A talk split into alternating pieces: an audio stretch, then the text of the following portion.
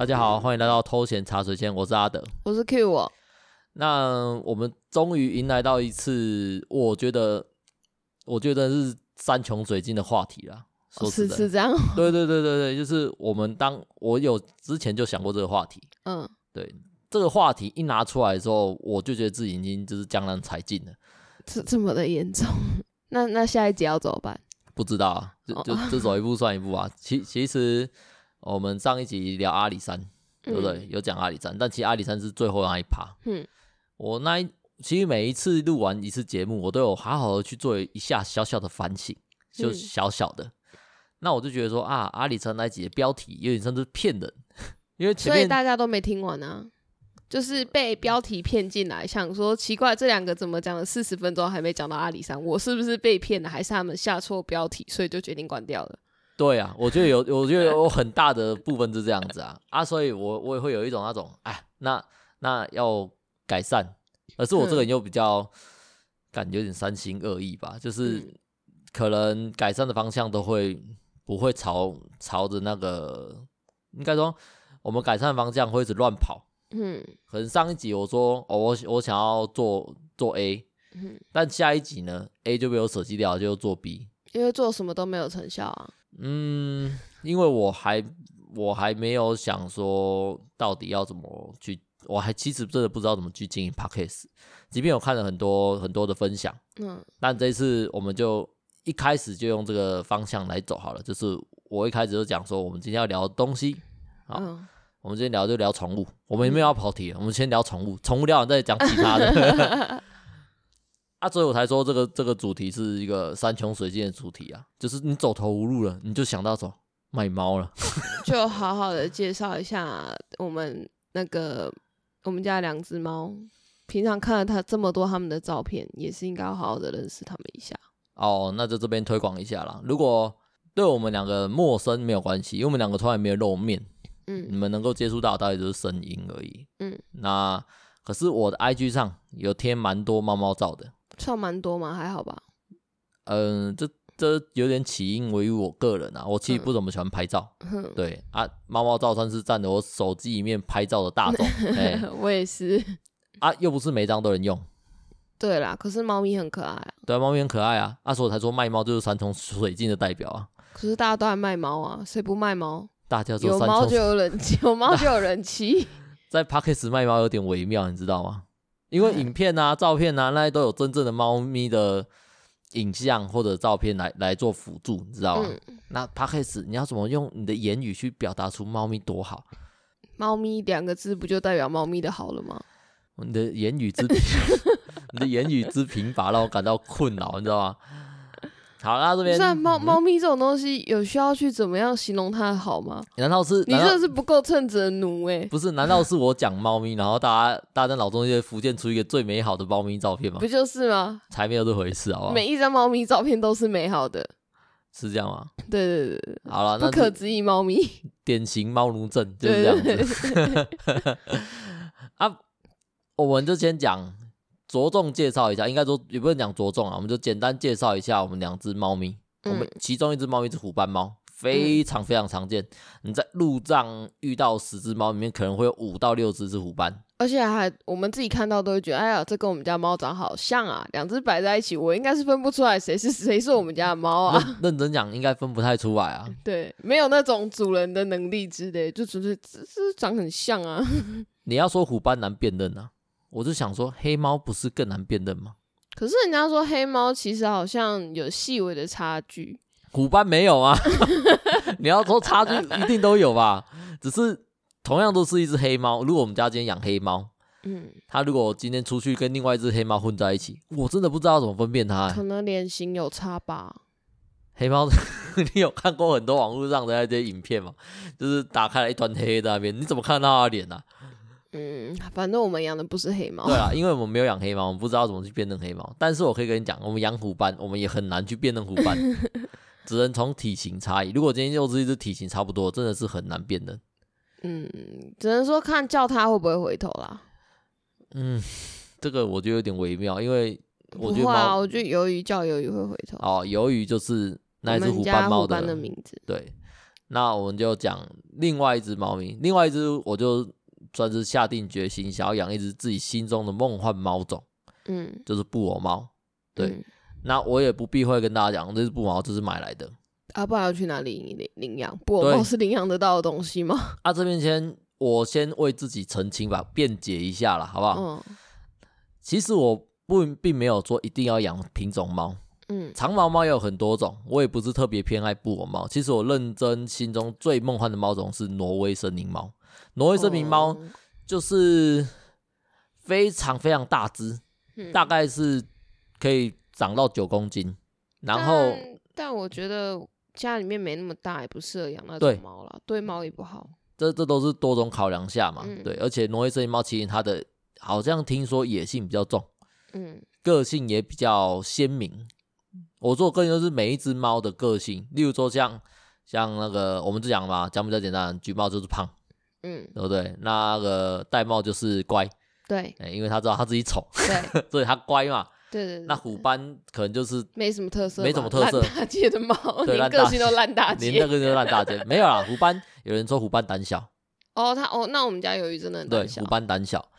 那还有什么山山花就比较少见，因为我们台湾其实蛮少，我我没有遇到很多山花啦。嗯，那至于其他这种花色各异的猫咪，可能白猫几白啦，哦，白猫因为知道自己可爱，所以对，北蓝知道自己漂亮，所以个性很讨人厌。对。那中国来讲呢，挪威森林猫嗯这种猫科，它它不是什么温柔的巨人吗？不是温柔的巨人，是被叫做是布偶猫。我记得没错，应该是这样子啊。挪威森林猫，我看过一些的资料，因为有想养嘛，所以就会去查资料。嗯那我极度不推荐大家在大家去养挪威森林猫，不管你有没有做好心理准备，我真的觉得不推荐去养这种猫咪，因为它真的是会耗费很大很大的心力。一来它是长毛猫，嗯。它怕热，嗯。它原生的原生的环境就已经就是属于比较寒冷的地带了，嗯。然后再来呢，它吃的东西也很挑。嗯，对，基本上养挪威森林猫的很多都会推荐就是鲜食，哦，我我不要讲生死，因为生死的条件更更难，但鲜死就就比较简单，你可能要烫过啊一些肉什么的，养的成本就很高。你都要养那种猫了，早就要有心理准备。对对对对，对，再来就是它的个性，哼，每一只挪威森林猫的个性，据说没有办法去好好的统整出来，但是它们的攻击性会相对于其他猫咪来讲比较高一点。哦，啊，我觉得也有可能是因为体型的问题，因为大只哼，就就比较容易受伤什么的。那布偶猫也很大只啊，对啊但个性就很对啊对啊温和啊。布偶猫就是另外另外一种个性，它它的个性也可以中归一个点，就是说它温顺，对啊，它真的很温驯。它基本上不会去做出任何攻击性的行为。嗯，但是我觉得我们家养的这一只，这一只很我们家我皮我们家养的这一只布偶猫，它还没有一岁，它叫做海胆。嗯，对，这边着重跟大家介绍一下，这是海胆。对，我你也是一只白猫，但却叫它海胆它，其实认真讲不算是一白猫啦。灰灰的有一点。对我们这一集虽然说是养讲讲宠物啊，讲我们讲个宠物，但是我还是科普一下布偶猫。嗯如果你要养挪威森林猫，嗯那你很有爱，你养没关系。但如果你跟我一样，只是想要一只长毛猫，嗯然后呢，我刚刚说想要辩解的地方就在这边。嗯其实我真的只是想要养一只长毛猫，因为我从小就超级喜欢长毛的东西。台湾夏天就热，你养长毛的东西就是要给它好环境啊。嗯，说认真，你又要开开冷气给它吹啦。嗯。对，所以挪威森林猫就是这个点被我排除掉。那我可是我朋友家养布偶也是冷气没得关的啊。对啊，布偶其实也是需要冷气的，只是嗯这边讲过来就是很多猫舍，我说的猫舍就是合法猫舍，嗯他们会去跟你讲说，其实布偶猫他们最重要的是通风。哦，对对啊，对啊，都跟你对说开电风扇就好了。对啊，可是我觉得这边大家要斟酌一下啦，毕竟台湾的夏季天气哦，那个热起来哦，就算是我们没有毛的人类啊，也是受不了啊。更何况是那个布偶猫毛猫，茸茸的布偶，我就讲我们家海胆好了，我们家海胆这只布偶猫，它就每天都趴在地板上，有气无力的，只要是白天就几乎都是这样子。它活动最强烈的时候是在凌晨五点，它会它会冲进来，然后找我们家鱿鱼找那只虎斑猫的麻烦。嗯，每天啊，几乎都是这样子。然后你就听到你们在追逐，啊对对对对，他他们就喜欢这样子。但鱿鱼其实整天也都没很，也都是没有活力的状态啊。它都会坐在窗边看着窗户，它就是一只电视猫咪。这边这边我等下会讲一下两只猫啦，反正我们这就聊宠物，我们尽量聊宠物。嗯，两只猫的相处。那我这边再继续讲一下，说我刚刚讲的我个人的故事。嗯，我原本想说，因为我我小时候我的舅妈，嗯，她要养一只长毛猫，嗯，根本就不知道是什么品种，反正是毛就是长的，我超爱那只猫。嗯，可是因为那是我舅妈的猫咪嘛，我我其实很少可以可以接触到它，而且猫咪你知道，呃，它其实对人就是有兴趣就那么一下子而已。如果如果大家有去。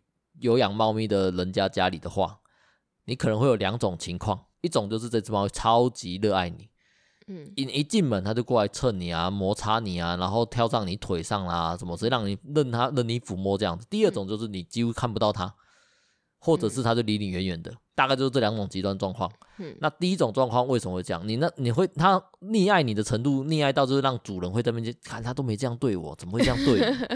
那其他是什么？他只在跟你讲。啊，新来的东西，我的，哎、欸，我的，对，染上我的气味吧。海胆就是一只这样的猫。对，海海胆它就是这样。我的朋友第一次来，嗯，哦，包含我弟，我我上一集有说过，我请我弟照顾我们家的猫咪。嗯，那他们那一天是第一次见面，因为我养第二只猫，我有点怕跟家里的人讲。嗯，但是不得已嘛，所以我我弟那一天第一次跟海胆见面。嗯。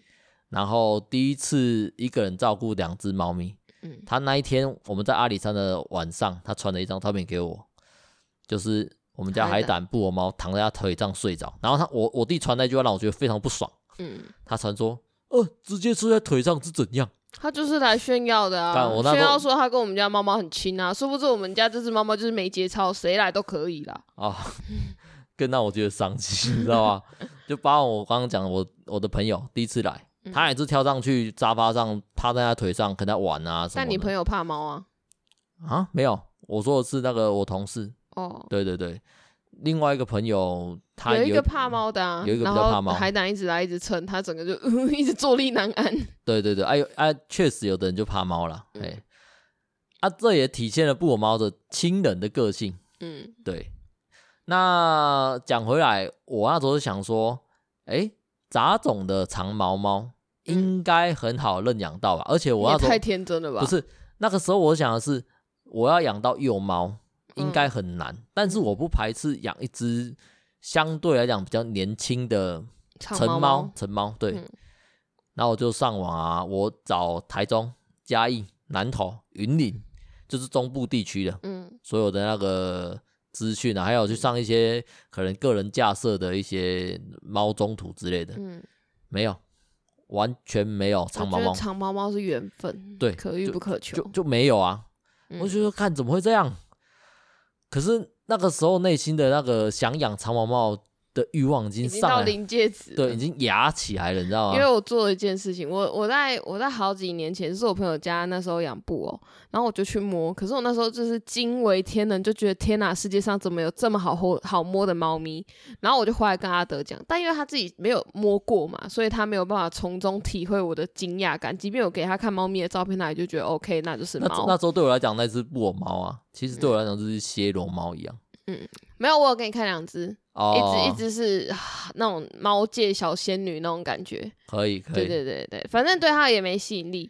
所以呢，当我们结婚的时候去送喜饼，我就先跟我朋友讲，哎、欸，到时候你把你家布偶猫抱出来，这一切都是个局、啊，我要让它直接摸，都都是、啊。然后我我拿喜饼去给我朋友的时候，我朋友就把他家布偶猫抱出来，然后他家布偶猫八公斤吧，啊，整只超温驯的，就待在我们手上也不动啊，但真的很胖很重，然后就让阿德摸，然后。他摸完，他那时候又没什么反应，我就试图又吹了一下，就、欸、你不觉得很好摸啊？就哦，对啊，还不错啊，可是应该很麻烦，什么什么，反正他就是一副他没有想要养的意思。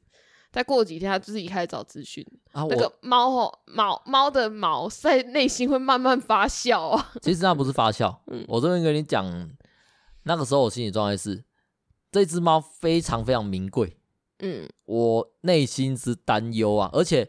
我这边要解释一下当时的环境，嗯，好不好？他们他朋友家是一个宠物美容院，对，然后他们的店面其实很小，嗯，他们没有一个什么互动区。我讲互动区比较简单嘛，就是给客人啊，或者是休，对他们没有没有给客人休息的地方。他们那个猫。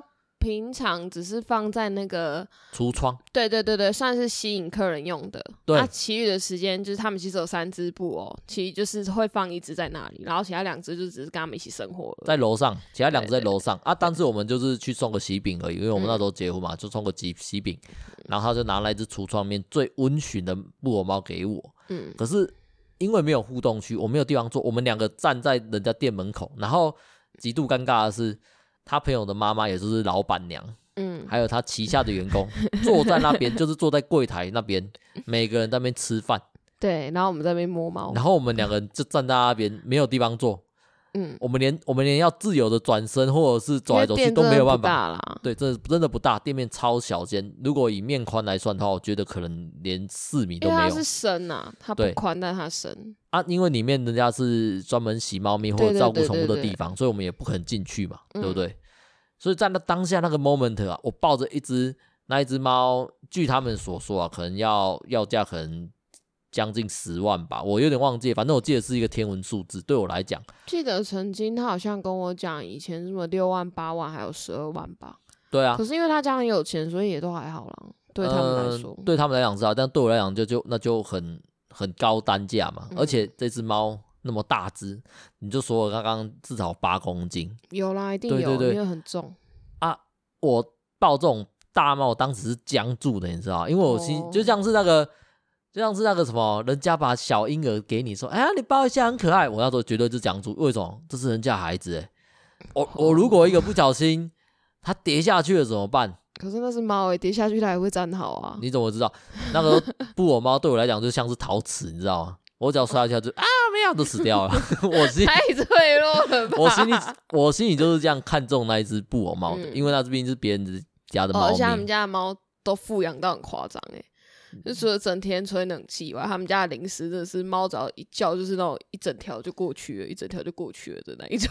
就就反正就是富养猫咪嘛，对不对？他们家的狗狗也是富养，他们家全部的东西都富养。你刚你刚刚讲到重点啊，他们家又不缺钱。哦，对啦，对啊，他们家做宠物美容。嗯我做开心，我觉得就是在做慈善的啦，就有赚没赚，好不好。对对对，有赚没赚，好像之前都是亏吧，但因为不缺钱，所以就继续做，因为就做开心。反正有烧钱也是烧功德嘛，就是烧钱积功德，类似这样的概念啊。但现在应该有赚钱的啦，因为他们还开了分店。哇哦，好了，我不知道，我不知道他们经济状况怎样，但希望他们生意长红了，好不好？嗯。讲回来就是。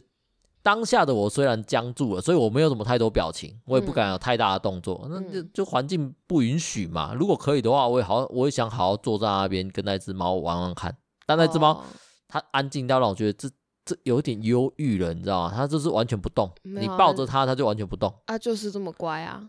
你们对啊，有点违反猫的习性。嗯。可是就是因为它违反猫的习性，就深植在我心中，就是这种猫啊，布偶猫这种猫啊。嗯，就是这样，他就是、啊、就是、就是这样、啊，他就是给人抱，抱着他就是可以让你抱一整天。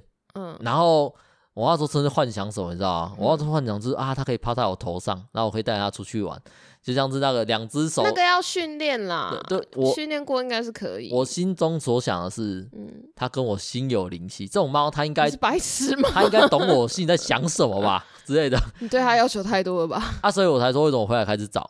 嗯，那时候其实我也没有真正说真的决定要养一只布偶猫。嗯、第一个决定是，好啦，长毛猫都很可爱，即便它个性北蓝一点，只要它长毛的我都接受。嗯，嘿，结果茸就先赢。结果发现没有没有任何长毛猫可以认养。嗯，所以那时候我就讲说，好啊，既然没有地方可以认养，但真的也想要养第二只猫。嗯，而且我们想要养的原因也不只是想要养第二只猫而已，我们其实。很大的主因是我们的第一只猫虎斑猫鱿鱼，它一直看起来都很忧郁落寞嘛。它就是那种，它会静静看着窗外，然后整天整天，嗯，或者是卷曲在床上整天，对，或者是趴在床上看着窗外整天。它也不太会叫，它也不太会来讨零食，它也很少会去主动接近人。嗯，对，他只有最多最多都是睡觉的时候，哦，睡觉的时候它会来蹭你，然后想要进被窝，睡在你的脚脚中间。对，你不让它睡，它还会一直在那边瞄，一直转的。最多都这样子。我们跟它互动就是 睡，睡觉的时候，我们对它而言只是个暖宝宝。啊，我们的想法就是那种，我们主人嘛，有养宠物的人大家都知道，嗯、对，就是会开始内心的各种小剧场。哎呦，怎么可怜，没有伴，是不是很无聊？对，啊，我又又平常又没有在跟他一起玩，嗯，我们也很难，也很懒得跟他玩。啊，他又没有什么兴趣，尤其是哦，对，有一阵没什么兴趣。我们用那个红外线，不推荐大家用红外线，但是我们一开始用红外线，嗯，他真的是扒两下原地哦，我们就在他的脚边晃晃一下，就是拨两下，发现有困难啊，他就不不玩了。啊，你玩逗猫棒，他也不理你。对，然后甚至我们用有啦，唯一比较有效果是那个一种叫虫英果的，哦，对，可是也不能常给，因为它还是会麻痹。它大概就是一咬那只果实，大概。滚个三圈吧，不用时间计算，就是它翻三圈结束就没了。嗯，那一颗果实他妈爆贵，感真的爆贵啊！宠物用品不知道贵啥毁了，妈都 气死。可是可是就是会甘愿买给他们啊！我就觉得有时候买自己东西，或是你想要多吃一点，都要考虑很久。可是当这个宠物东西，就觉得嗯还好吧，买给他们还好吧，啊、就该买吧。我觉得有什么好考虑的吗？这就是我们我们在讲的嘛，像这是父母心呐、啊，嗯。我们都，我们虽然在我们的节目中不断的在不断的在强调，我们其实不想要小孩，我们其实不适合当个父母什么的。嗯、但是我们今天，我们今天去特别为了想要改善猫砂的问题，嗯，猫砂它会有就是被拨出来，拨出它的猫砂盆的问题，所以我们想要改善这个东西。嗯，我们特别去五金行买各种买那种各种盆子，比较各种盆子，然后想说要好好回来改造一下什么的。嗯。其实最大目的不是想要改善自己的困扰，我只是希望他们可以更好的使用那东西而已。哦，对，因为我们现在使用的盆子因为太浅，他们很容易就拨到底。嗯，对，那反正各种屎尿粘在猫身上都是不好嘛。对，对，就是，然后我们就就因为这个盆子，还有我们想要给它一个猫很喜欢。窝在纸箱里面，海胆都趴在地上。可是我们偶尔不然把抽屉打开，还是把柜子打开，就会立马冲进去。我们想，嗯，它应该是很希望。我以为，对，我以为它跟它有一般猫的习性，就是很喜欢钻狭窄的地方。它是很喜欢啊，对啊。可是他不喜欢你特别买给他的东西啊。哎，对，干气死我！妈的，是所有小孩跟猫都一样，就是 就很猫啊。我们还买了一个一个算洗衣篮的东西吧。嗯。我那边想到底要买什么，考虑了很久。我还去裁那个，我还去裁那个猫抓板，嗯，裁到刚好大小猫塞进去，希望说他们以后在这个在这里面这个盆子里面抓猫抓板，嗯，没有用。我抱进去看了看，闻了闻，就跳出来了。之后我从来没看到它主动进去过。嗯，最最最大的进步就是他曾经两只脚进去踩在那个篮子里面，下一秒就跳出来了。我就觉得啊，天啊，我不知道该怎么办。这应该是所有养小孩的人的心情吧？对啊，你所有想要为小孩好的东西买回去了，小孩不领情就算了，对不对？有时候还厌恶。嗯，这就让我想到我去上职训局，然后就有我的同学就有跟我讲说，他有两个小孩，但他也有两只猫，然后他现在小孩跟猫都养养之后，他他得到一个人生的结论，就是养猫比养小孩快乐多了，猫还比小孩子贴心。他说他家的第二只猫一开始不会大便，就是到处乱拉屎，不会用猫砂。然后他就去跟他家的第一只猫说：“ oh. 你可不可以去教教他？我真的不想再扫了。”他家的第一只猫就真的去教第二只猫怎么使用猫砂。然后第二只猫如果大便没有埋好，他家的第一只猫去扒那只第二只猫的头，反正哎埋好，硬是把它教到位。然后这就让我想到。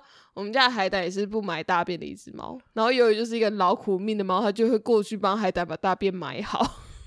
这这里这里我真的是 啊，我真的要讲啦，不是我要吐槽啦，嗯，我内心满满的就是那种违和感，就是嗯，不可能，这邻界妈妈对不对？嗯、那分享的人是个妈妈对不对？嗯，对，这位太太。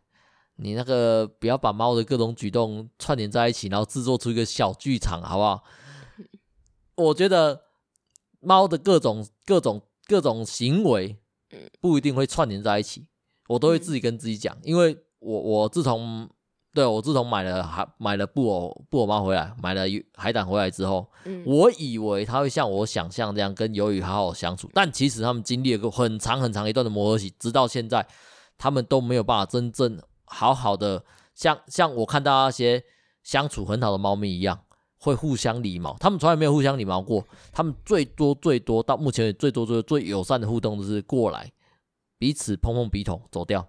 啊、哦！但我看到他们那样，我已经很感动了。对，你很感动了，可是那跟我脑内的状况预想完全不一样啊！可是没办法、啊，因为海胆就这么大只，鱿鱼就这么胆小。不是，那那个那个，我不管他们的个性怎样，只是我内心的剧场是这样演的嘛。可是你在养第二只之前，你就有做过功课啦，本来就是很看猫的个性、啊我。我都一直以为会是这样子，嗯、所以我才说那位妈妈啊，她只是把猫的各种状况都串联在一起说，说你看我们家猫女儿。哦，猫儿子，猫儿子，我们两只猫儿子还会教自己的弟弟耶。对啊，多棒！可是问题是，人家第二只就真的学会了啊，啊两只也会互相理毛，还睡在一起。我我不确定到底，因为都全部当当面讲嘛。嗯、可是我现在先打个问号，我也要这边郑重的跟各位听众讲，嗯，不要太相信这故事，或许有可能是真的，嗯、但是你养猫的状况跟它可能有百分之九十九会完全不一样。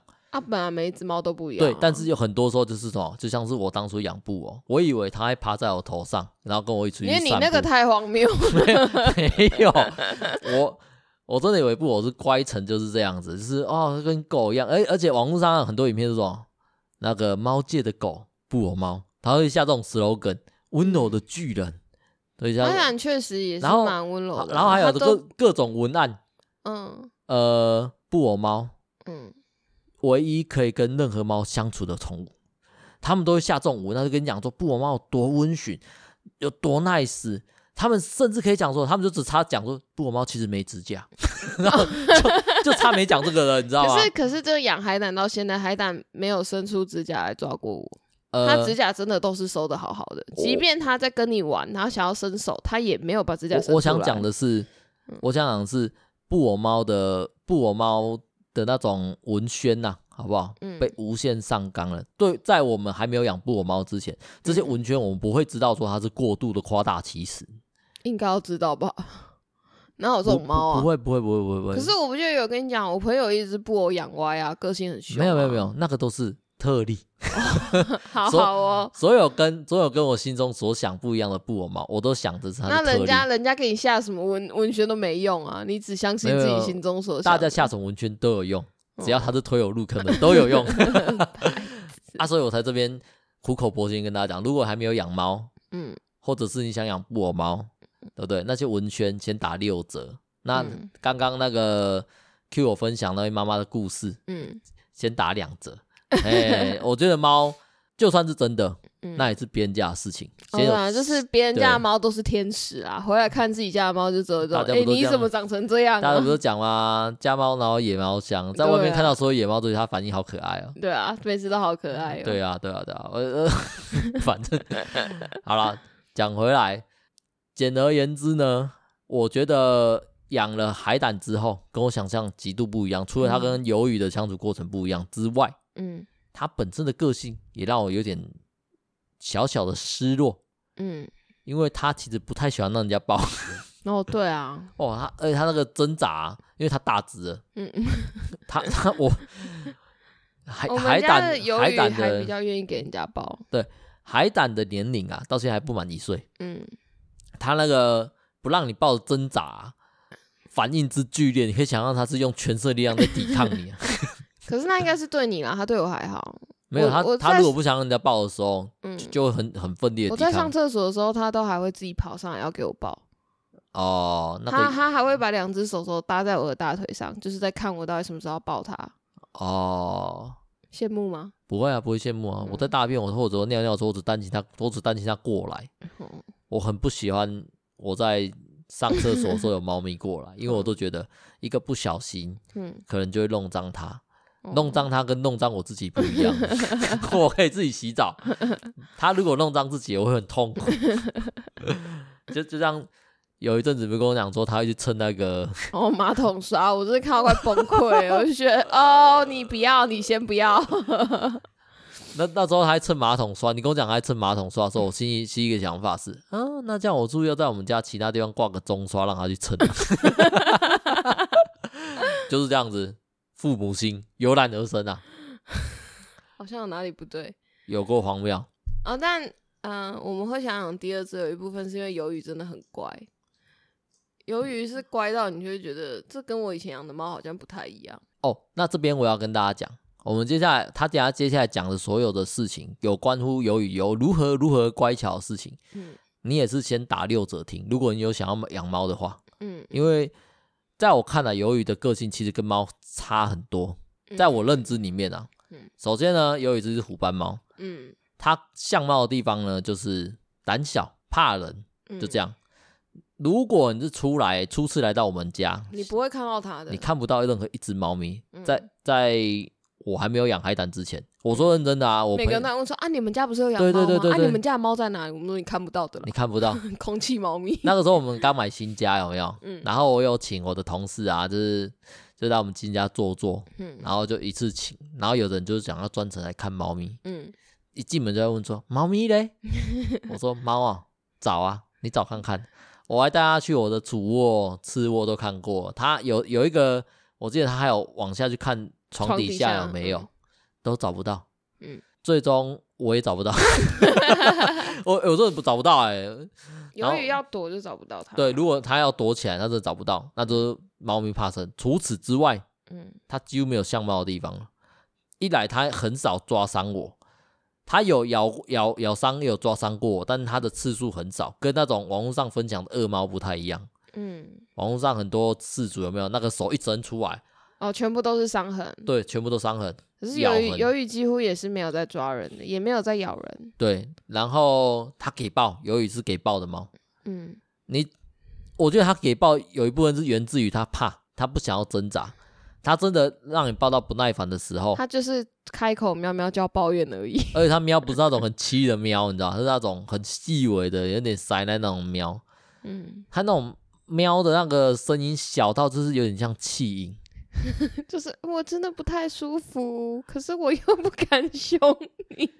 大大概率是这样这样子，可是他也有个性啊，他也是有时候会生气，但很，很少很少啦，就是有记忆应该 没有我我有被咬伤过。海胆刚来的时候他有生气了。哦，对，我养我养鱿鱼，这边可以着重介绍一下鱿鱼，它是多么乖巧的一只猫。嗯、我养鱿鱼从小养，我去兽医院领养回来的。嗯然后那时候还好像三个月大而已，还是四个月，忘记了。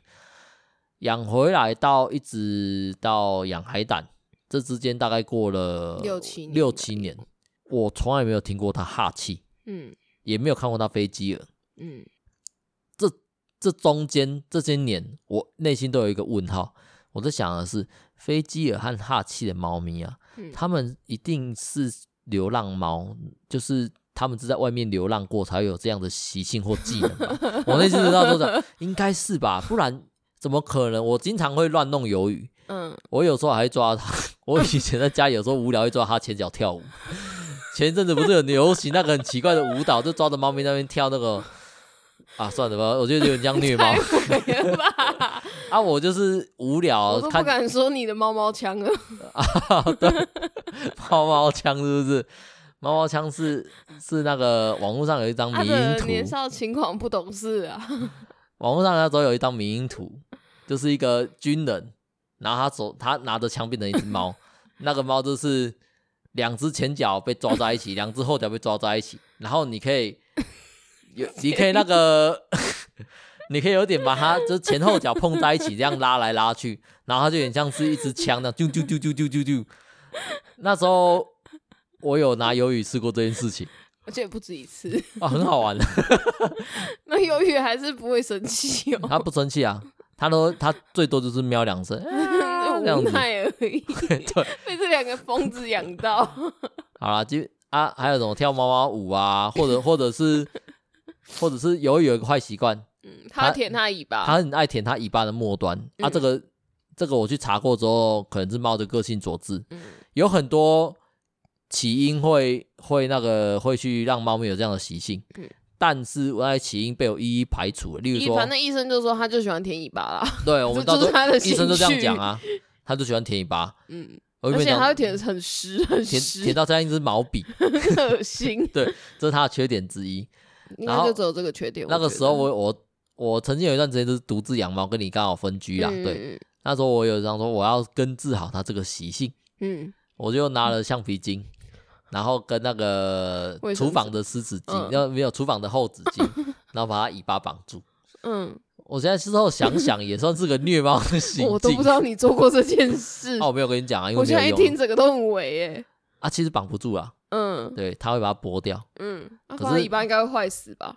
没有没有，我。我厚纸巾用的很厚，嗯、我就把它尾巴最末端那一节包起来。对，然后我想说用橡皮筋可以固定，但其实没办法，毛太顺了，嗯、它一推就掉了，嗯、然后就放弃了。哦，对，啊，我也有试过呢，就是他每次在舔那个尾巴毛的时候，嗯、就就拿吹风机哦吓他。啊，我只要一开吹风机，它就吓跑了。嘿，啊，因为我看网络上就是说，有人说拿水枪射它。嗯嗯。就就你不要刻意让他看到你拿你在射他，而是你要教育猫咪。有人的讲法是天法啦，对，他要不知道为什么会这样，嗯，但他会逐渐察觉到，他只要做了什么举动，就会有这样的情况产生，嗯，所以那时候我都一直把吹风机握在手中，嗯。嗯，我就在用电脑，然后左手握吹风机，嗯、我看到他舔尾巴，我就打开吹风机，他就立刻吓到，他跳起来，整只弹起来，像弹弓一样，啾。弹起来，然后跑走。鱿鱼现在会这么胆小，是不是因为你害的、啊？应该不是吧？他从小 从小都都这样。我觉得小时候应该没那么胆小吧。可是我都没有，我都没有持续太长时间。认真讲，最多最多也不过就是两天吧，因为这太麻烦了。嗯嗯。我最近想啊，算了，反正治不好就算了。他这个也不算什么坏习惯，我只怕 他的尾巴被他舔舔到太深，怕发霉啊。对，就只怕发霉，但从来没有啊。嗯。对啊。唉，还鱿鱼真的是奇怪的猫咪。个性极好，但是有一些极大的缺陷。因为那尾巴湿湿的真恶心。可是，如果你今天的听众你想要养猫的话呢，嗯、最好要先有一个心理准备，就是猫会凶人，猫会哈气，猫会抓你，猫会让你找不到。嗯、你会养了一只猫，但你连喂它它都不会出现，因为因为我我的主管他养狗，嗯啊，我以前有养狗，狗很狗很单纯，狗超简单的。你只要饲料一倒出来，它立刻冲出来。嗯，你平常怎么叫它都它都不理你，没关系。你只要饲料一倒，它就出来。但猫咪不是，你饲料倒了，它不一定会出来。可以啦，我们家猫拿零食就可以了。哦，每只每只猫不太一样。嗯，对啊。啊，我们这一集虽然都在聊宠物，但其实我只想跟大家建立一下养宠物的观念啊，就是不要对猫咪做毛毛枪这种行为。不是啊，不要对你养宠物有过分的期待。就像是你刚刚讲的那位太太讲的啊，他家猫咪很很会照顾自己的弟弟呀、啊，什么的，屁，不可能，我都我都觉得那个 那个是他自己幻想出来，就像是我想的是，哎呀，我养了我养了布偶猫之后，他因为有人讲说布偶猫可以抱着睡觉，嗯，我想啊，我晚上就要抱着布偶猫睡觉，幸福，人生的幸福从此开启。我养它到现在，它都没有跟我睡觉过，从来没有跟我在同一张床上过。有啦，有吗？你如果白天睡觉的时候。他会，吗他会，对，他会去睡，在我脚，在我脚边睡在角落。哦，白天睡觉，我睡着之后，嗯，我要的是我睡着前，没有用，还还要在我睡着前陪我。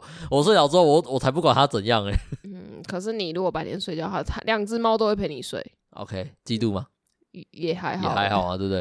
嗯，哎啊，这讲回来就是，还有今天我们看了一篇文章。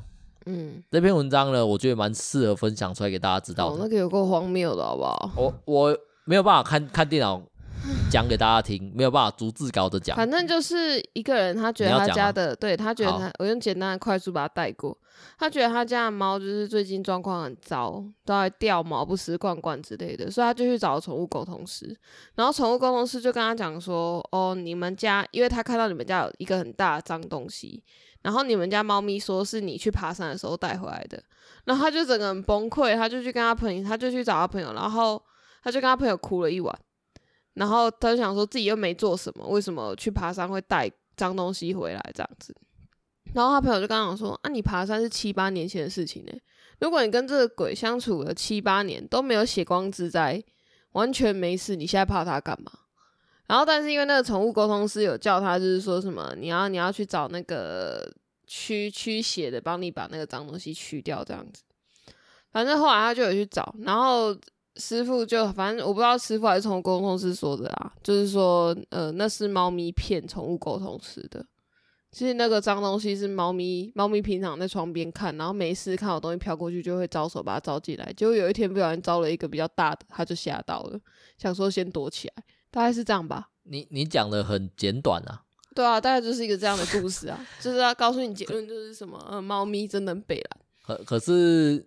我觉得观众听完这一趴之后，你会他有点不太能理解你在讲什么，oh, 或者是他没有办法 get 到你想讲的重点。嗯，也有可能你 get 到重点跟我 get 到重点不一样。我看到这篇文章的内心之震撼的程度是什么，你知道吗？是什么？是好，我这边讲。首先呢，你把这段故事分成两两个段落，嗯，好不好？我们今天讲第一个段落，嗯，算做补充你刚刚讲的，嗯，那个原 po 家里面有养两只猫咪。嗯，然后呢，那两只猫咪突然有一段时间就非常状况不不好嘛，怎么不吃罐罐啊，掉毛什么之类。嗯、还有一个重点，他们会一直看着某个角落。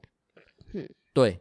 然后也就是因为他们的异样的举动，导致于说，原 po 决定要去找宠物沟通师来来去跟猫咪沟通，看猫咪到底发生什么事。嗯、他一开始是想要改善猫咪的。嗯，然后宠物沟通师过来，哇，看不得了，这宠物沟通师过来直接直接把猫猫。的那个什么，有点像通，真的像通灵了，你知道吗？嗯嗯嗯，那不是怎么宠物沟通师，我以为宠物沟通师哦，是借由宠物的行为举止啊，然后判断的话，他们是灵感去感应猫咪想做什么。这是让我最，这是让我第一个震惊的点，因为我以前看那个什么一些动物频道或什么，他们的宠物沟通或者宠物行为分析，他们是去看宠物为什么做这样的举动。一个是科学，一个是科学，然后他们今天宠物沟通这个过来是有点像通灵的，嗯、他直接把猫咪想讲话讲出来。嗯，他说：“哦，你们家猫咪啊，受不了啊！说你你带了一只很可怕的脏东西。我这讲脏就是好兄弟啊，嗯，你就把它理解好兄弟了，就是你以前去爬山的时候带回来的。然后呢，他们就觉得很害怕啊，所以就他们才会掉毛啊，不吃罐罐啊，这样都是都是因为你事主，就是因为你。嗯，然后事主呢？”他并没有因为猫咪担心受害怕而感到愧疚，他第一个反应是：看，关我屁事！我我去爬个山，我出去旅游一下，到底为什么带张东西回来？这怪在我身上吗？而且他们为什么要害我？嗯、为什么这张东就要跟着我回来？他内心是这样，他们才不管猫咪怎么感受。这是让我第一个正一点说：哎、欸，你你不是想要改善猫咪，你第一个先关心自己起来了。哎呦，不错哦，他好，猫咪才能好啦。好啦，他可能有这样想啊，我不知道，反正那个事主就是。担心受怕被猫咪的这一番话给吓死了，而且宠物沟通也跟他讲说：“嗯、快点，你得去找一些师傅来好好的处理一下这东西。”嗯，但是原 po 呢，那个原 po 他就是呃有点被吓到精神崩溃吧。嗯、最后不得已，他跑去找其他的同事，呃，应该说找其他的朋友寻求帮助。嗯嗯那其实说寻求帮助实施就是吐苦水，然后其中一个比较理性科学派一点，就我们就进入了故事的第二趴。这个理性派的朋友出来之后呢，就一句一个针对每个问题去做出解答和分析。首先他问说：“你脏东西什么时候回来的？”阿英根据宠物沟通师的答案是他去爬山的时候带回来的。他说：“你上一次爬山是什么时候？”他说：“大概七八年前。”嗯，好，他就说，那如果是七八年前，这个这个脏东西回来陪你陪了七八年，嗯，你没有血光之灾，你也没有出车祸，你也没有生病，你身体好，头好壮壮，而且你的猫是到最近才开始发生状况，哎，嗯，结论是什么？那只根本一点都不脏啊，完全没影响吧？应该不是他吧？嗯，他顿时间有点，哎、欸，茅塞顿开，嗯，发现觉得，哎呀，好像。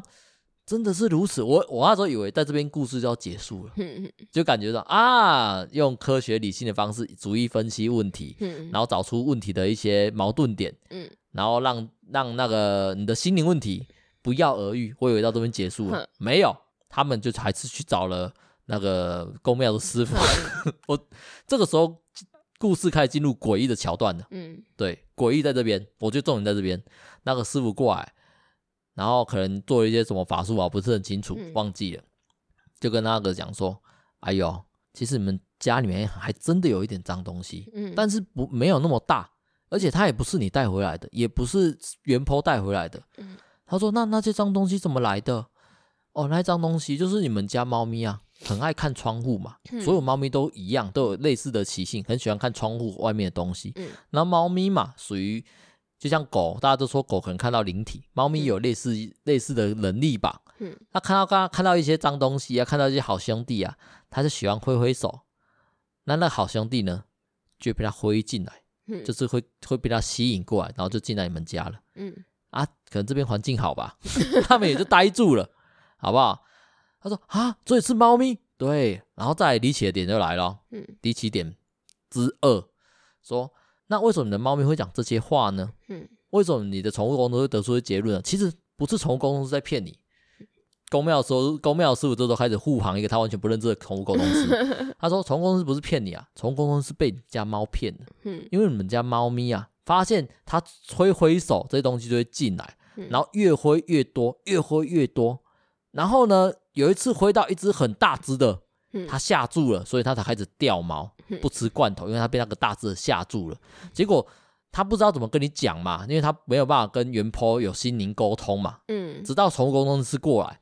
这时候，猫咪心里想的是：啊，完蛋了，来了一个可以跟我讲话的。那我要怎么跟他讲？我要跟我要跟宠物沟通师讲说：啊，你跟我主人讲，那是我的错啦。哎呦，你你跟他讲，都去找个好师傅过来亲一下就没事。不行，第一个想法是哦：猫咪得要逃避。猫咪跟宠物沟通师讲说：那那都是我主人带回来，他有一次去爬山，爬完之后回来就就有这东西了。那家猫还记得七八年前的事情，对，很厉害呢。他家猫直接把这锅甩到他身上，然后宠物公司也讲：“我靠，真的只能接受。为什么？宠物公司猫咪就这样讲，我只能描述出来啊。宠物公司没有办法去怀疑猫讲的话，你知道吗？这只猫好邪恶。那故事在这边啊，算是一个段落结束了啦。嗯，他就断在这边，然后想说干。”猫咪这么冷清，还没有啊？他他最后断的地方是，呃，为什么那些好兄弟挥挥手就会被招进来？哦、是因为不论不论人还是鬼都想吸猫。哦，我以为那只是一个耍梗啊。哦，真的吗？啊、那这是最后的那那一段话。对对对对，只是这整件事 shock 的点是什么？我原本以为是一个破除迷信的故事，结果不是。我只会觉得，那如果是这样，你一开始就找公庙师傅就好了，因为他也能够懂猫咪在干嘛。不是嘛？你这样讲就不对了。他还他还能够看破猫咪的谎言。哦，对，公庙程程度不一样。公庙师傅很屌哎、欸，不是啊？你这样讲不对，因为他们一开始没有想过是脏东西。哦，对了，他们只是想要了解猫咪的。心理状态是为什么嘛？嗯、他们也是为猫咪好啊。嗯，谁知道他妈一个找一个会通灵的过来，对不对？一通灵下去，人家也没有通错啊。哎，我内心的那个，嗯、我内心那个非常不好的阿德要出来，你知道吗？嗯、看他们会不会同一家公司出来，赚两次钱？是不是换一个套装进来，再讲同一个故事啊？我觉得应该是没有啦。哎，那这样讲回来，你觉得宠物公司你相信吗？呃，如果我有闲钱的话，应该是可以试试看吧。你想试试看，对不对？就我很多东西都会觉得啊，不知道就试试看啊。我我对这件事，我先讲，我对这件事情啊，嗯，一直都是以为，我真的是以为他们是来分析猫咪行为的哦。他们是用科学、用理性的方式、用逻辑的方式去跟你讲猫咪为什么会这样。嗯，但是我听了，就像我之前介绍，我们之前有介绍过一个频道。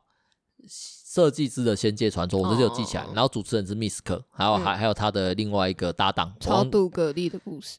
呃，对啦，那个那个是他们他们节目的故事。那他们也有访问过宠物沟通师。嗯，我那一集我有听完。哼，呃，我不能讲我完全相信。嗯、我先讲他们的节目都是在讲一些关于宗教啊、关于信仰，还有关于一些另外一个世界的事情。就怪力乱神啊！你这样讲怪力乱神不太好了。因为毕竟那就是一个信仰，你他们如果聊信仰会讲是怪力乱神嘛，也不一定嘛，对不对？也是吧，不一定啦。我觉得信仰不是这样子的，哦，不单纯是怪力乱神的部分。对啦，对啊，所以就都有听他们的节目，我内心都自己跟自己讲说，首先先抛除成见，嗯，好不好？你你不相信，你体验不到，你感受不到，没有关系，反正就听听看嘛，就像是听个故事这样。嗯，然后聊宠物沟通师那一集啊，宠物沟通师之屌，嗯，我之前讲我没有任何贬义。嗯，他提出的概念完完全全超出了我所想象的。我一边真讲的，有一边讲的是宠物沟通师，他是只能针对宠物或者动物，嗯，但其实不是的。嘿，石头、矿物、植物哦，有啊，有很多那种在养石头的啊，啊，嗯，养矿石啊，然后说可以跟自己的矿石沟通啊，很多这种人啊。我我以为仙人掌已经是极限了。没有没有没有，真的很多人在养矿石。养矿？养矿石？对啊。他们会长大？不会啊，就是什么灵灵性的蛙哥吧，我也不知道。真的？对啊，因为普浪上也很多种人啊。节目到这边有点进行不下去，我我我有点傻眼。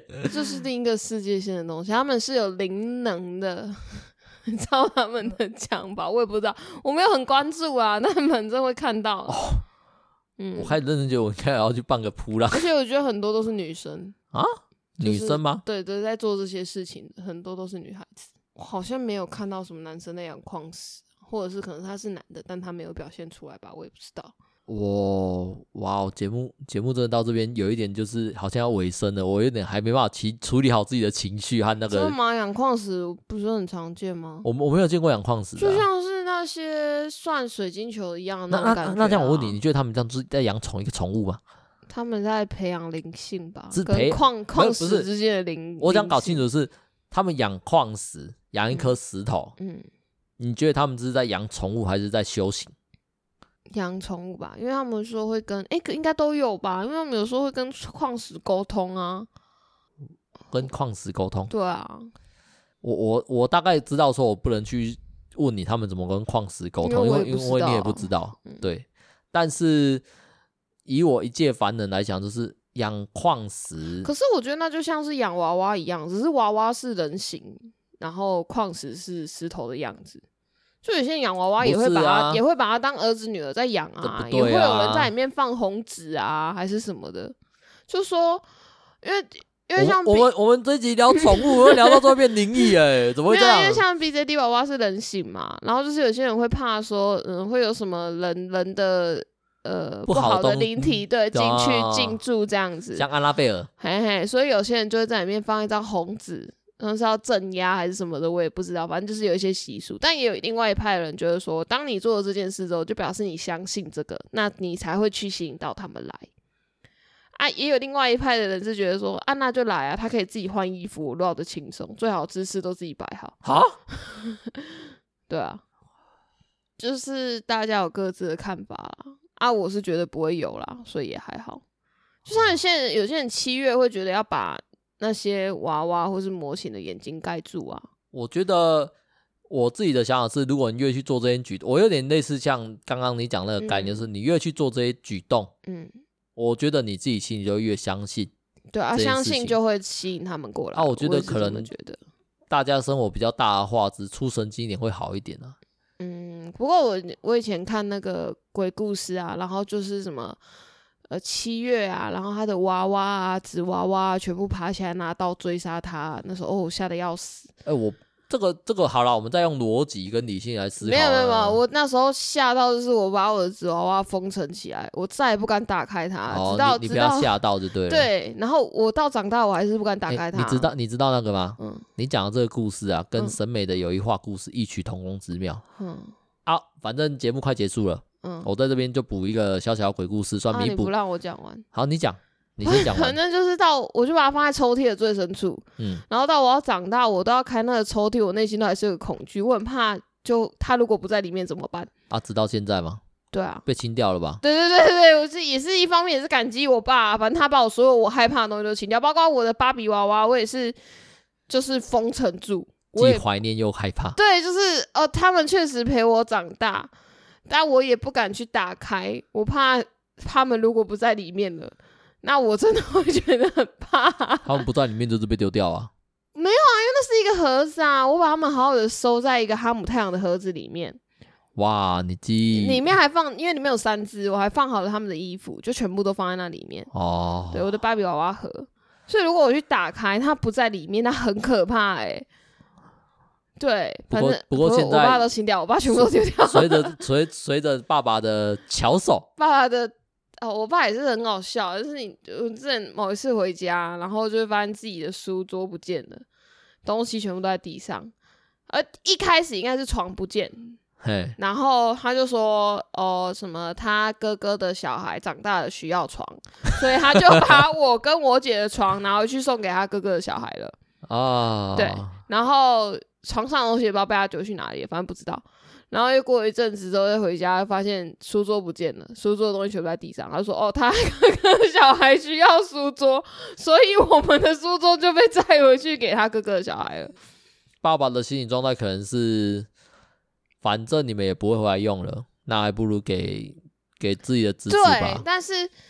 呃，要丢之要要给他们之前，应该要先叫我们清一下我们的东西吧。啊，这里的心理状态，我我自己假定啦。嗯，好，我自己假定就是，他觉得那些东西给你们用，但不是你们的东西，是他的。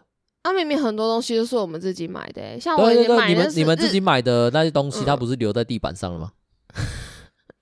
嗯我我这样解释没有错吧？好哦，就是变成是你你的东西，你也不知道在哪里的啦，全部都被挑出来丢在地上，很难找啊。啊，难找是你们问题啊。我我只是把桌子拿去送人家，我只是把床拿去送人家，就这样而已。那个床跟桌子都是我买的。好，那那我我大学整理回来的东西，放在放在那个仓仓库里面。对。然后他也是某天就过家，他把仓库清空了。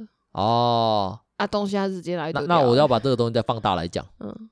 这个仓库都是他买的。这个仓库是我的啊，你又没有付我租金，你在里面放东西，对不对？像是那个，像是那种，就是我们看美国节目那种什么，什么集集装箱保障达人之类的，对不对？那东西没有人来领，没有继续付钱付保管费，就是得被卖掉啊。你亲之前可以先跟你的女儿问一下，你有什么东西要的，你可以回来拿吧。但都没有做这件事情呢，每次都是回去，你就突然发现自己的所有东西都不见了。这到底是什么天才作为？你告诉我。我这边我只能讲啊，我没有办法完全替替你爸爸护航啊，而且我我跟你爸爸也没有那么熟嘛。嗯，我只能。如果是我遇到这种事情，我只能自己这样安慰自己，就是啊，好啦好啦，这些东西也也算添了你很大的麻烦了，好不好？你没有通知我，算了啦，你是我爸爸，我还能怎么样？就真的是还能怎么样？就，只能这样。对啊，你就只能这样去而已，不然你要因为这些事情跟他闹翻天，其实就他都。都丢了，都丢了，要闹什么？没有什么好闹什么的。我只能跟我自己讲好了，反正我也不知道他到底丢了什么啊。唯一庆幸的是，好，他也帮我把纸娃娃跟芭比娃娃处理掉了，我就当就这样过了。好了好了，算解决了我的一个梦魇，好不好？可以啊。那在节目最后，那我就来补讲一个小故事，算弥补大家听这一集宠物很无聊的故事。因为我们这一集真的讲宠物讲蛮多的，你可以把宠物的爬卡掉啊。我们如果把宠物的趴卡掉啊，嗯、我们这一整集会直接失去四十分钟。没有，我们这一集的主题就是宠物嘛。嗯，啊，其实我们绝大部分没有真正的在聊我们养宠物的趣事。我们其实是在跟大家讲啊，养宠物跟你想象的完全不一样。养宠物的趣事哦，就我们刚刚不是有说到鱿鱼有舔尾巴的坏习惯吗？然后海胆来之后，鱿鱼就不舔尾巴了。没有，他还知道他这样好一点会舔。对，然后我们那时候就很担心，因为他好，他好多天他都不舔。然后直到某一天，他开始舔尾巴，我们两个是为之感动，就觉得他恢复正常了，他终于愿意继续舔尾巴了。因为因为我发现他在舔尾巴的时候会呼噜叫啊，嗯，所以其实由于这只虎斑猫舔尾巴对他来讲是放松的一个行为表现，刚好跟所有我网络上查到的所有文献的特征是相反的。舔尾巴，如果你在网上查啊，你会查到猫咪田尾巴就是焦虑啊、紧张啊、啊害怕、啊、对环境的不信任啊，什么，所有都是负面的情绪，嗯、才导致于说它有这样的行为。嗯、那比较多认同的地方是，他们利用田尾巴来找寻那个呃喝母乳，对喝母乳的感觉。那但这是小猫时期口腔期啊，口腔不满足嘛，嗯、对啊啊。不过我们这一集聊宠物的终归一个重点，只是想跟大家讲说，如果你要养宠物。养宠物跟你讲的都不一样，你做再多功课有帮助，一定有帮助。可是还是要比较直观的去好好看看自己宠物在做些什么，这比较重要了。要做好心理准备啦，因为像海胆它是长毛猫，然后在结扎的时候就很麻烦，因为它要戴头套，结果它就发霉了，然后发霉后续它还是必须要戴头套。就结个扎，然后搞得那个他痛苦，他痛苦的流程很长。我们看他每天戴头套，我也觉得很痛苦。可是只要一把头套拿掉，就开始疯狂的舔。你你疯狂的那种。你一开始他看到他戴头套，你不是很开心吗？是有点可爱啦，就觉得你终于有这天了，你这是屁毛 啊！自裁啊！好啦，反正养宠物，如果如果我觉得养宠物啊。嗯，比起那种就是你对宠物很多期待，我反而希望你对宠物不要过分期待，就跟养小孩一样。你你把它想象是就是你想养，但是养怎么样的宠物不是很重要。例如说，你想找一个外形，你想找像布偶猫或者虎斑猫、像黑猫，你可以用外形来找你的宠物，嗯、但不要去期待宠物的个性如你所想的。个性就是惊喜包啊，开到什么真真的是惊喜包，就是什么了啊！只要你愿意好好养它，它不管是什么样的性格，你都很爱。就像是有人养那个挪威森林猫，嗯，有人养到很凶很凶的，嗯，爱死。他这，他这，他就、啊、永远都是自家的自家的宠物最可爱啊！就像我每天看尤宇在那边走过来，我也会觉得，哦天哪，他走路怎么这么他很病态耶！他那个分享是是，他说他已经有大概他养那只挪威森林猫不知道养多久，我只知道说他已经有、嗯、他有一次发展说他已经有三个月没有摸到他们家挪威森林猫了，摸没有摸到不是抱，他说没有摸到。啊，因为他们家就是那只猫猫就是你你你倒食物，嗯，他不会马上下来吃，嗯，他确定好周遭没有危险，它才下来。嗯，然后吃完就躲起来，嗯。啊，或者在它会，它有时候会在你身边，嗯、但你不要想要去去伸手干嘛，嗯，一先哈气，二就是直直接出出出爪了，哦、对他讲的就是这样，他他才是觉得他这里猫就是要很霸气，霸气总裁就是这样子，怎么可以让他随便摸？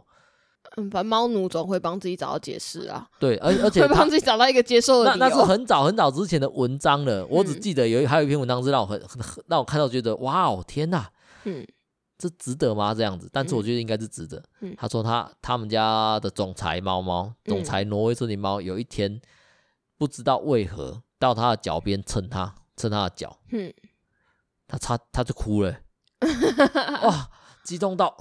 当然，她是个女孩子啊，我觉得女孩子比较能接受。如果是男孩子会觉得说，如果行行，这性别歧视不是。如果是男孩子，我觉得我如果养一只猫，我即便被他抓，我要抱它。反反正好像就是这样子。那最后我还是补大家一个，我还是很想讲那个鬼故事。那其实不是个鬼故事啊，那是审美中的一画啦。嗯，跟你刚刚那个呼应嘛，虽然说我不想再想起纸娃娃了，时间间隔的比较久。而且我那时候只是看了一本那个 Seven 的四十九块恐怖小说口袋书，啊、哇，真的造成我人生的梦魇。啊，陈美这个故事就有一点也是造成我人生的梦魇，你知道吗？嗯，他那个故事里面解说，因为陈美都是国小生呐、啊，嗯，然后那个那个女主角，嗯、这这个故事的主女主角是叫香子，嗯，然后他就是有一个做夫娃娃。嗯，所谓的做夫娃娃，应该就是那种剪那个头，香菇头，香菇头，然后那是木戒指吧？不是木戒指，他他是穿着和服的，嗯，他就是有点像是啊女儿节人偶的娃娃，对对，有点像那种东西。那他、嗯、那他是小时候他很喜欢，嗯，然后呢，他每天都会跟他说话，然后每天帮他梳头发，嗯，有一天他突然发现这个娃娃好像在慢慢长大。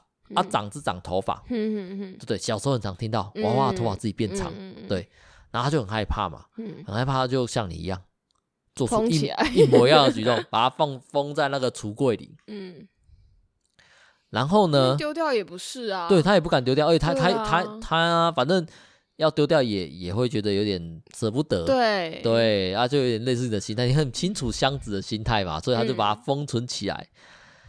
直到他长到小学了嘛，他可能是很小时候，可能是那种幼稚园在玩的之类的。嗯、然后长长到小学五年级，长蛮大的。嗯，有一天突然想起这个娃娃，嗯，然后他就把橱柜打开来，嗯，发现里面有一个跟他一模一样大的娃娃，然后哭着跟他讲说：“箱子，你为什么背叛我？为什么不要我？”然后故事在这边就戛然而止，因为这个故事是一个极短篇。他也没有去审美。我现在整个人超不舒服的，超不舒服啊！对、嗯、啊，我看到那个时候啊，啊，我那时候我小时候看到这个我也很震撼，因为他的那个画面，我是因为他画面被吓到，嗯、我说哇天哪，哦，所以我从此之后对球形关节的人偶有点惧怕。哦，那你还放纵我买三只？呃，认更正来讲，我不喜欢看到球形关节。嗯。因为我也不知道为什么他那个娃娃会从一个人偶娃人 女女人节娃娃变成，对，他变成一个等等身大的球形娃娃，你知道吗？蛮有价值的，应该蛮贵吧？而且还会自己动诶。我会会自己动，这个应该很多人要，可以叫自己自己换衣服，自己摆姿势啊。好了，那那最后我也讲讲你刚刚你分享那个故事，你你内心想就是你讲那个什么娃娃追杀自己主人的故事啊。对啊。那我就在想的是，干这跟玩具总动员不是很像吗？对啊，对啊，对啊。玩具总动员我也不觉得它可怕，是不是造型的问题啊？嗯，我觉得是描述的问题耶。玩具总动员其实你细思也是很可怕啊，就是反正这些玩具只要会动就很可怕，而且我们家里面还有这么多玩具。怕什么？他们要杀也是杀你，也不是杀我。顺便呢？为什么？因为你的反抗力比较强吧。我无冤无仇、欸，先把你杀掉才可以把我逼。我无冤无仇哎、欸，买它又不是我，杀我干嘛、啊？因为你你的攻击力比较高啊之类的。不会不会不会不会，如果他们要杀你，我会跟我会在旁边大叫，不要不要不要弄他，不要弄他，不要不要这样子。然后算了，我觉得我也没有对他们不好。对啊，这是一个矛盾点啊！为什么娃娃要去攻击这些主人啊？哎、欸，我不太记得了耶。哎，好啦好啦，反正反正最后走向有点诡异啦。那今天节目就到这边了。都是娃娃的错了。好了，反正今天节目就到这边喽，跟大家说拜拜吧。拜拜。好，大家拜拜。难道你要控他低嘞？